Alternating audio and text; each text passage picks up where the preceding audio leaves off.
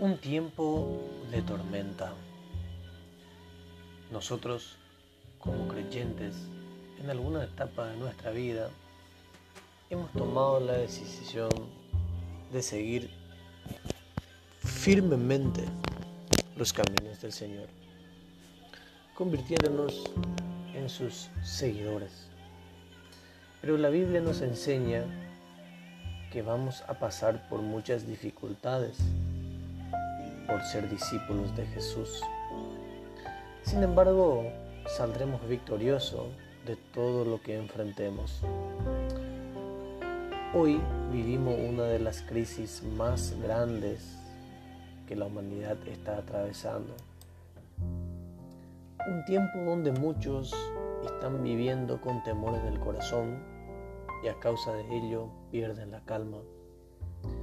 La palabra de Dios relata una historia similar a la nuestra, donde los discípulos de Jesús estaban en medio de una tormenta. En Mateo 8:23 al 27 dice, y entrando en la barca, sus discípulos le siguieron.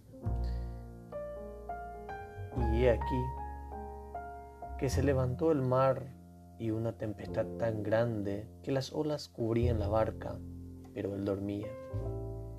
Y vinieron sus discípulos y le despertaron diciendo, Señor, sálvanos, que perecemos. Y les dijo, ¿por qué teméis, hombres de poca fe?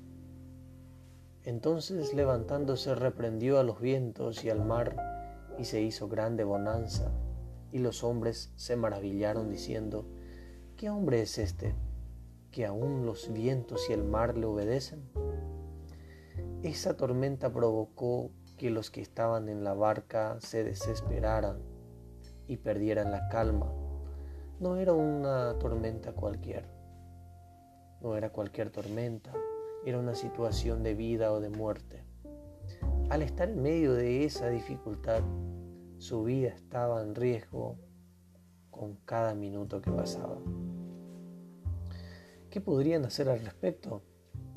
Jesús les había demostrado que Él estaba con ellos todo el tiempo.